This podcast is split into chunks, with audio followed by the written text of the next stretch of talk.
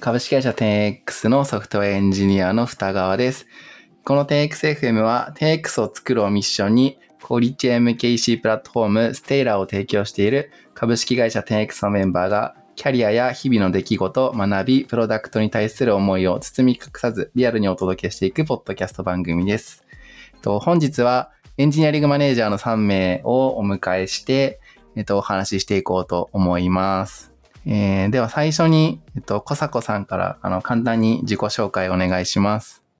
はい。えっ、ー、と、10X でエンジニアリングマネージャーをしております、小迫と申します。えっ、ー、と、10X ではですね、えー、の、エンジニアリングマネージャーとして、エンジニアリング本部っていう、こう、エンジニアが所属している大きな、えー、組織があるんですけれども、えー、そ、そこの、こう、組織運営ですとか、制度設計とか採用みたいなところを中心に、えー、働いております。よろしくお願いいたします。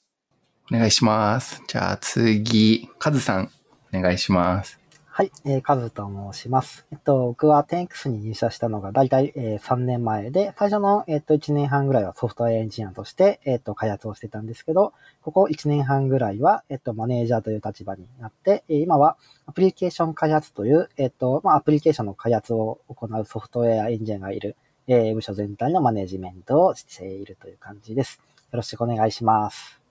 お願いします。では最後、久市さんお願いします。はい。10X のエンジニアリングマネージャーの久市と申します。えー、入社は2018年の6月と結構前で、えっと、直近の4月くらいまではソフトウェアエンジニアとして、えっ、と、働いてたんですが、えっ、と、この4月から、えっ、と、エンジニアリングマネージャーに、えー、なりまして、えっ、と、お届けチームという、えー、チームの、えー、エンジニアリングマネージャーをやっております。はい。以上です。はい。ありがとうございます。えっと、では早速なんですけども、えっと、今回エンジニアグマネージャーの3名にお集まりいただいて、まあ、どんな話したかったかっていうところを、まあ、自分からちょっと紹介したいなと思ってまして、えっと、2ヶ月前ぐらいですかね、あの、会社のテックブログの方で、ドメインベースの開発体制の移行っていうタイトルで、えっと、CTO の石川さんがブログ公開してたかと思うんですけど、まあ、そこの開発チームの体制の変更みたいなところをちょっと、えー、皆さんにお聞きしていきたいなと思ってまして、えっ、ー、と、まあ、そもそも、えー、2ヶ月前にその体制を変更しましたみたいになった前に、まあ、どういう体制だったのかとか、えっ、と、その時はどんな課題感があって体制を変更しようと思ったのかみたいなところを最初に聞いてみたいなと思ってまして、ここら辺、えっ、と、カズさんから最初えー、お聞きできますかね？はい。えっ、ー、と、元々の体制っていうところで言うと、えー、10X の開発組織は、元々は、えっ、と、パートナーごとに、えっ、と、開発チームを蘇生するっていう形で開発を進めてました。ので、この開発チームは、例えばパートナー A さん、パートナー B さんを対応します。この開発チームは、パートナー C さん、D さんを対応しますみたいに、チームごとに担う、えっ、と、パートナーさんがえっ、と、いるみたいな、え形で、え開発を進めてました。で、結構僕らが作ってるステーラーって、たくさんのドメインを扱っていて、例えば、えっと、売上の連携をどうするかみたいなところから、えっと、まあ、お客、一番わかりやすいお客様に対して、えっと、売り場とかアプリケーションを見せるみたいなところから、注文が入った後の、この商品のピッキング、パッキングどうしますかとか、配達どうしますかみたいなのもあるし、はたまた、えっ、と、小売りのパートナー様からデータをどうやってステーラってアプリケーションに取り込みますかみたいな、かなりいろんなドメインを扱っているプロダクトなんですね。で、えー、当初は、えっ、ー、と、まあ、それでも、えっ、ー、と、最初の開発に関わってたメンバーが多くいたので、そのパートナーさんごとの開発をすべて一人の人とか一つのチームは担うことができていたんですけど、でも、どんどん、この、担うパートナーとか機能が増えていく中で、なんか、朝はこのピッキングパッキングのところを考えたけど、昼はじゃあなんかこのお客様とどうコミュニケーションを取るかみたいなことを考えるみたいなので、頭の使い方もシステムの構造も違うので、かなり認知負荷がかかってしまうよなっていうのが課題になってたっていうのが一個ありました。あと、もう一個は、やっぱりこの、向き合ってるパートナーさんが決まってるので、そのパートナーさんの要求に早く応えてあげたいっていう気持ちがかなり、えー、強くなる体制だったなと思ってます。それ自体はすごい正しいことなんですけど、それと、この機能の未来がどうあるべきなんだっけっていうのの両方に頭を使うっていうのがすごく難しいし、使ってる機能自体がすごく多いので、それぞれの機能がどう動いている、どうあるべきかっていうのを全部を、えっと、頭の中で、えー、持つのって結構超人じゃないとできないみたいな状態になっちゃってました。そこで、じゃあ、やっぱりこのチームが担う機能とかドメインっていうのをある程度決めて、まあ、この特定のパートナーさんじゃなくて、このチームはこの機能を持ちますって形で分けた方がいいんじゃないのかっていうので、えっ、と、始まったのが今回の体制変更の議論です。で、えっ、と、今は、えっ、と、このさっき言った被災地さんのお届けチームであれば、このピッキング、パッキングとか、えっと、配送とかのお届けに関するところの機能になってますみたいな形でチームごとに担う機能っていうのが分かれたっていうのが今っていう感じですかね。ちなみになんかこの、あの、ドメインベースの体制にこう移ろうってなる前で、えっ、ー、と、半年、もうちょっと前ぐらいですかね。になるんですかね。いつぐらいですかね、移そうってなったの。本格的に話し始めたのは、12月、去年の12月ぐらいなんで、うん、そうですね、半年ぐらい前ですね。やっぱりなんか、えー、それでステーラー開発していたのが多分2年ぐらいですよね。やっぱこう2年ぐらいで結構なんか、こう規模がでかくなっていって、えー、その認知負荷みたいなところってめっちゃやっぱり辛かったみたいな感じですか？そうですね。なんか、初期からいたメンバーとかは広く分かっ、いや、それでもやっぱりなんか、この人はここが得意みたいなのがかなり、なんか分かれてたりとかして、結局なんか、これは得意そうな人に聞きに行くみたいなのが頻繁にあったりとか、なんかこの、自信ないけど、触るみたいなことにならざるを得ないシチュエーションが結構あったよなって思いますね。うんうん。なんか、わりかし僕もそうで、なんかその結構昔からいるですけど、なんかあんまりその深いドメインのところに触る機会がなくて、まあ、例えばなんかサイトコントローラーって呼ばれる、なんか、あの、既存のネットスーパーのコントロールをする部分とか、えっと、ウェブのフラッターでウェブを作るみたいなところをやってたので、なんかあんまりそのお会計がどうなっているかとか、決済の部分がどうなってるかみたいな結構深くは知らないことが多くて、なんかそこに詳しい人に聞きに行って、あ、そうなんだ、みたいな、になってることが結構多かったっていうのが、えー、前回の前の体制ではそうでした。はい。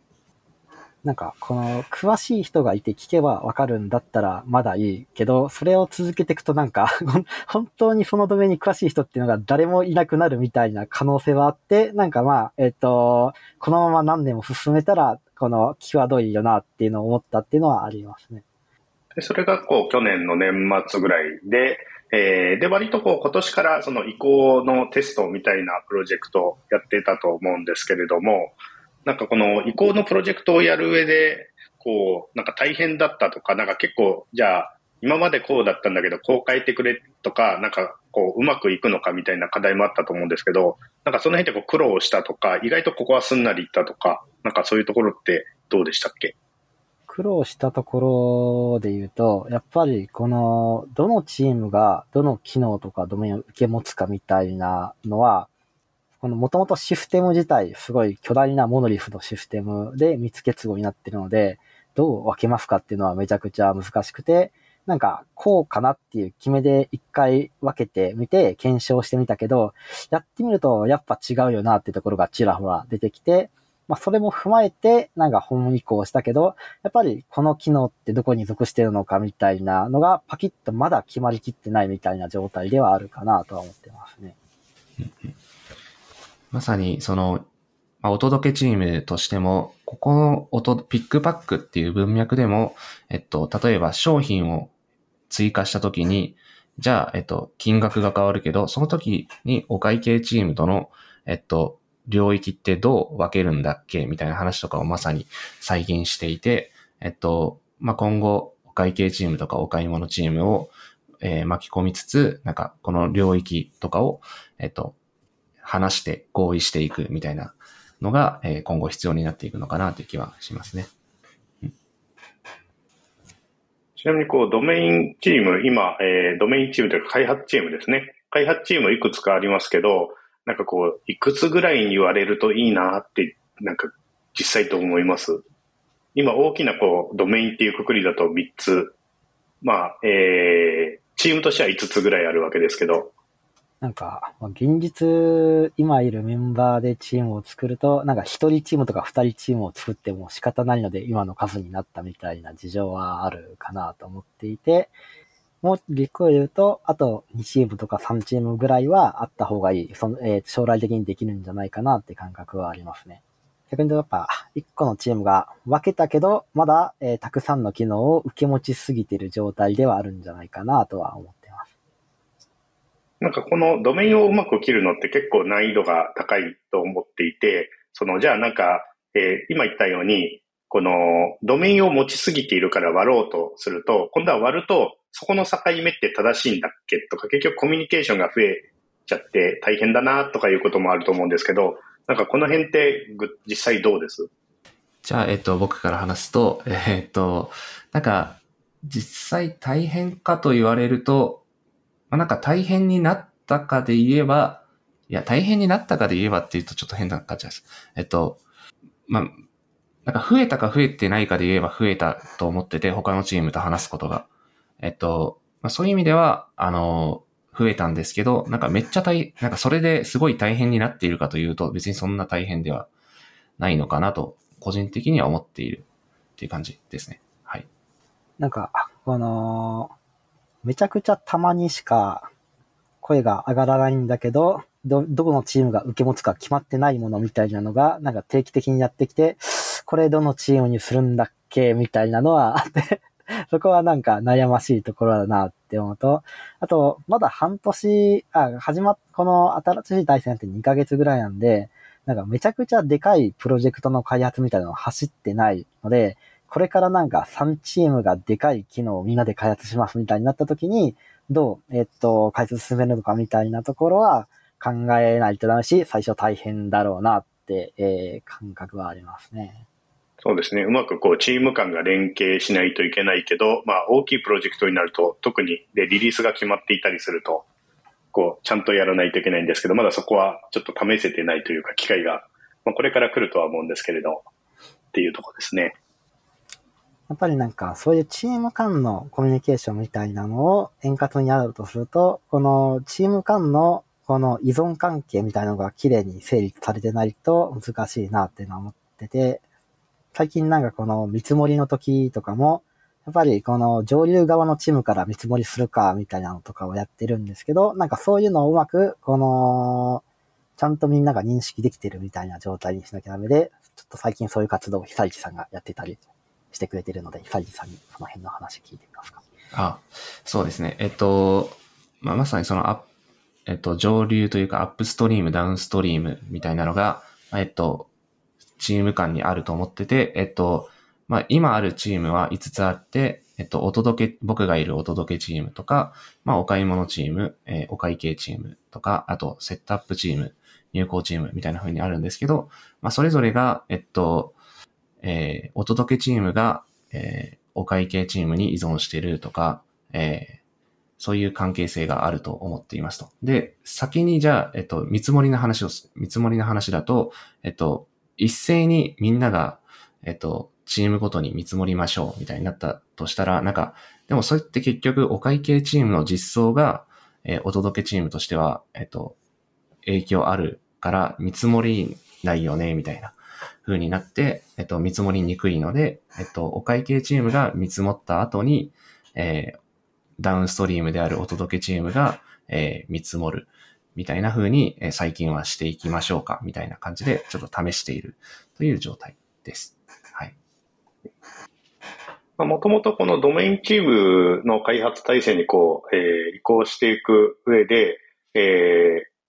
なんでしょうね、こう、こういう効果を狙っているみたいなところはあったと思うんですけども、まあ、もともと先ほどあった、こう、パートナーごとの開発だと、まあ、なんかコンフリクトするとか、どうしても短期目線になるとかが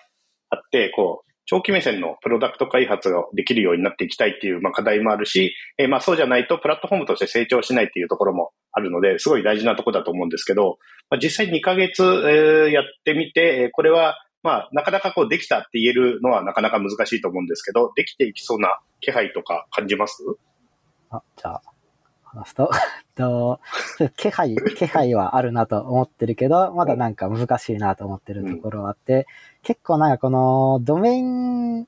とか機能で見たとき、どこが課題かっていうのを考えるっていうのはちゃんと腰据えてできるようになってきたなと思ってます。で、なんか、もともと結構ボールが浮いてたからほっとかれた課題とか、ちゃんと僕らが受け持ってるんだからやんなきゃ、直さなきゃダメだっていう圧力が働くし、直していこうみたいなのが動いて実際に直したりはできてます。ただ、なんか、じゃあこの機能とか、このチームが受け持つものがどうあるべきなんだっけっていう未来から逆算するっていうところまでは、まだ、なんかこの考える時間とか、えっと、もなくて、えっと、たどり着けてないのかなっていう感覚はありますね。そうですね。なんか自分も全く同じ感覚で、なんか結構その、前までは広く浅くみたいな感じだったので、なんか何でもやらなきゃみたいな感じで結構大変だったんですけど、その、このお届けチームっていう開発チームになって、えっと、えー、ピックパックとかに集中できるようになってきたので、そこは非常に良かったなと思う反面、その長期的な目線の、えー、開発ができているかっていうと、多分まだできてなくて、まあそのためには、えっと、小さい余裕とかを作っていく必要があるよね、みたいな感じで、えっと、なんだろう。なんか、すごく時間をかけているような、なんか、運用の作業とかを、えっと、改善していって、えっと、できるだけ開発チームが、えっと、関わらずでも、え、改善できるようなことっていうのを徐々にやっていっているというような感じです。そうですね。なんか今後、割とこう、体制としては、まあ、ひとまずうまくいっているところはできているのかなと思うんですけど、なんか今後、こういうところをこう、直していきたいというか、こういうことができるようになっていきたいとか、えー、こうしていくともっと良くなりそうだみたいなところって、なんか皆さん思ってるところあります？えっ、と、だ自分が思っているのは、なんかさっきちらっと話したんですけど、なんかまだやっぱり境界が曖昧なところがあるのかなと思っていて、えっと、そこを、なんか、えっと、チーム間で、こう、認識を合わせというか、認識を合わせて、えー、こう、なんていうか、コラボレーションか、もしくはコラボレーションじゃなく、こう、じゃ、この、このインターフェースで、えっ、ー、と、よろしく、みたいな感じで API で用意するのか、ちょっとわかんないんですけど、まあ、そんな風に、えっと、なんかチーム間での認識の揃えるっていうのが、なんか必要になってくるのかなと、ちょっとぼんやり思っていたりします。はい。僕のそうですね。さっき話したこととちょっと被っちゃうんですけど、やっぱりなんか最終的には、えっと、このチームはこういうものを実現したいから、この順番でこれをやりますとか、えっと、はたまたこういう新しい改善とか機能を作りますみたいなのを強くスタンスを取って、えっと、コミュニケーションできるようになるといいなと思ってて、ただ、さっき最初にされてくれたように完全にドメインの境界もまだ定まりきってないし、ドメインに関する知識っていうのはまだ2ヶ月で蓄えてる状態だと思うんで、まあ、まだそこまではなかなかいけないかなけど、えー、将来は目指せるかなっていうのを思ってます。そうですね。まあ、あとはなんかこう、基盤チームの話とかも、えー、中ではしていまして、その、えー、今ってそのドメイン、ドメインベースの開発再生で、開発チームはそのドメインの開発をしているんですけれども、その横断的なところっていうのの開発を、えー、するっていうチームがまだそんなに、えー、成立していなくって、えー、ここが、の横断的な課題っていうのを解決したりとか基盤を作るみたいなところが必要性があるなとは思っていまして、えー、なんかそこのチームをこう今後作っていきたいなっていうのは結構思ってるところではあったりしますね。ちなみにこう今まではこう基盤チームみたいなものはなかったですけど、なんかそういう役割ってなんか過去には結構あったりしたんですか？まあ個人だったらかもしれないですけど。そうですね。なんか個人で、なんかチームみたいなのはなかったような気がしてて、なんか個人で、えっと、こう手を挙げてやるみたいなことは多々あったんですけど、やっぱりチームで活動していくみたいなのはなかったのかなという気がします。うんはい、そういう意味だと、こう、なんか以前は割とこう個人で、えー、やっていることが多くって、まあだんだんチームとして動くようになってきて、えー、そこのところっていうのは結構なんか 10X としてもエンジニア組織としては結構変わってきてるところなのかなとは思うんですけど。そうですね。なんか定期リリースとかまさに、えっと、そうだなと思ってて、なんかその定期リリースって、あの、今、リリース担当とかをあの決めてたりとかするんですけど、えっと、なんかその決める実装とかって僕があの個人的にやっていて、あの、チームが持ってるタスクではないんですけど、なそれってなんか僕がにすごい依存していて、あの、なんかスケールもしないし、なんかチームメンバーの皆さんもなんか自分ごと化すごいしづらいので、えっと、チームにこう移乗していく形はどうだろうかみたいな話とかを、えっと、最近進めていて、えっと、まあ、それもなんかチーム、個人からチームに移乗していくというか、そういう話に近いのかなと今聞いてて思ったりしました。はい。うん、そうですね。なんか、ちょっと最近始まったこう技術技術的意思決定会とかもそういうところありますね。なんか割とこう個人で今まで決めて、えいってやってたものが、は割とこうなんか組織として全体として、えー、まあディスカッションしたりとか、えー、まあ決めるフローとか、そういうプロセスちゃんと決めていこうっていうところには結構なってきている気がします。そうですね。なんか、前はその個人の時に大変だったのは、なんか本当にこれ僕が決めていいんだろうかみたいな、こう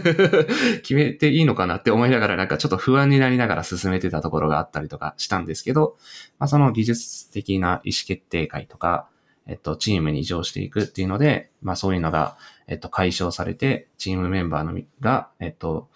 こう力を発揮できる形になるといいなと、個人的には思っております。はい。確かに10人ぐらいだと、なんか、まあ、決めて、なんとなく、まあ、これでってなって、この、みんな見てくれてるから合意取れてるかな、みたいなのがギリ成り立ってたけど、さすがに今の規模になると逆に決める場がないと、なんかこの決めていいかどうかわかんないから浮いちゃうみたいなのはあるよなって思ってて、あの、技術意思決定会みたいな試みはすごい決められるようになって、いいなって思う。そうですね。なんか技術的意思決定会の中で話されてる内容とかは、なんかどういうのがあったりとかするんですか？なんか時々サマリとかが流してるのを、こう僕は見てるんですけど、なんかリバーポットの、えっと、なんか標準的な使い方決めましょう。みたいな話をしてたりとか、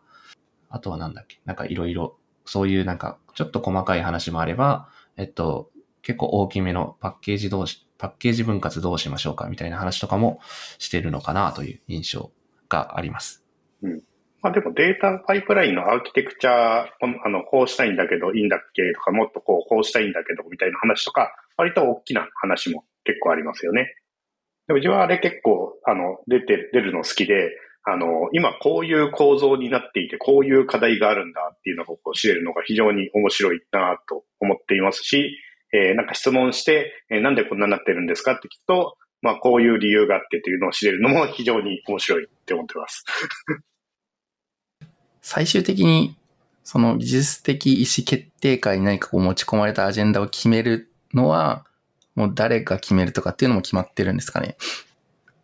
基本的には最終決定権は CTO にあるということで、えっ、ー、と、まあ、CTO が、えー、その、これでもう行きますってなれば、それで決定っていう感じですが、まあ、基本的には、あの、割と、えー、合議制じゃないですけど、えー、これで問題がないよねってなれば、えー、それで GO になると思います。ほとんどの場合は。よっぽど、なんか A と B と C とどれを取れ、取るといいのかわからん、悩む、どれもあり、ありだし、なしだしみたいななんかなると、もう腹を決めるしかないみたいなのはあると思います。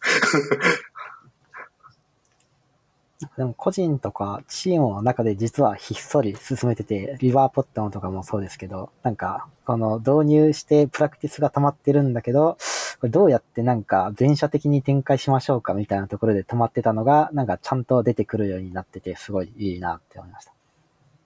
確かになんかその、チーム、えっ、と、開発チームになって、なんか自分たちの領域みたいなのが結構はっきりするようになったので、なんか挑戦的なこう変更を加えやすくなったというか、なんか最終的に責任は我々にあるっていう、こうなんか意識があるので、なんか大きめの変更とかも入れてみて、あ、これがどうだったねとか、そういう話とかもしやすいなと思っていて、なんかその、そういう挑戦をしてきて、じゃあ全社的に展開するにはどうしたらいいかって時にその技術的な意思決定会の活用していくみたいなのがあるのかなと聞いてて思ったりしました。確かに大きい回収は、なんかもともと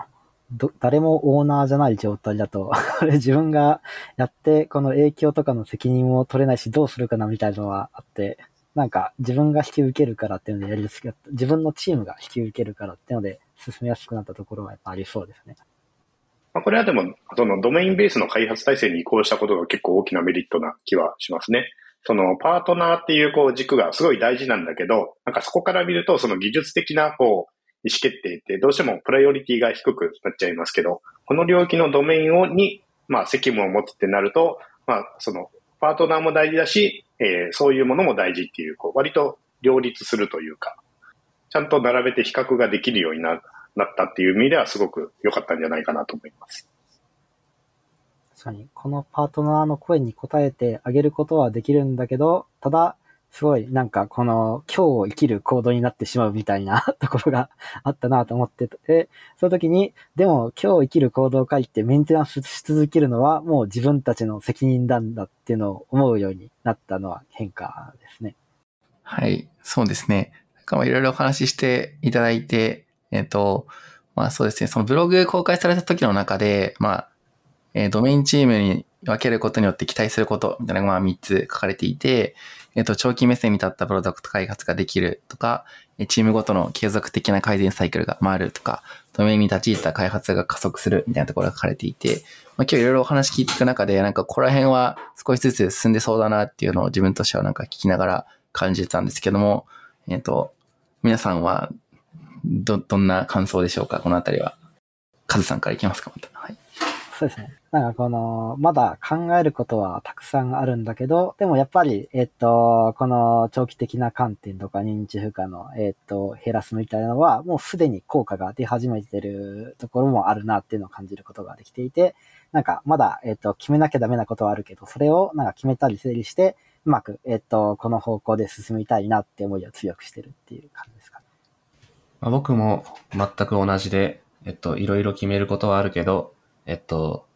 効果は感じているなというところが、えー、お届けチームとしての所感ですね。はい。そうですね。まあ自分もあの直接チームに入っているわけではないんですけれども、えー、各チームからの、えー、やってることとか、えー、いろんなこうドキュメントとかを見ていると、えー、まあそうですね。割と目の前のこともまだ全然ありますし、すごく大変なんですけれども、えー、一方でこう、あの、ちゃんと長期的な目線を持とうとか、えー、この課題にちゃんと取り、課題にこう取り扱っていこうみたいな意識っていうのは結構見え隠れしてきていて、えー、だんだんとこう、それが仕組みにも還元されて、ちょっとずつ良くなっているなっていう実感は持っています。ありがとうございます。えっ、ー、と、まあ、いい時間になってきたので、えー、今日はこの辺りで、締めさせていただければなと思います。今日は、えっと、エンジニアリングマネージャーの3名に来ていただいて、ドメインチームの開発体制の移行っていうところを、えっと、お話ししていただきました。XFM ではリスナーさんからのお便りを募集しています。エピソードの感想や 10X のメンバーに聞いてみたい質問など、どんなことでも構いません。番組概要欄にあるお便りフォームからの投稿、またはツイッターでハッシュタグ 10xfm でツイートお願いいたします。はい。今日のお相手はソフトウェアエンジニアの二川でした。それではまた次回。バイバイ。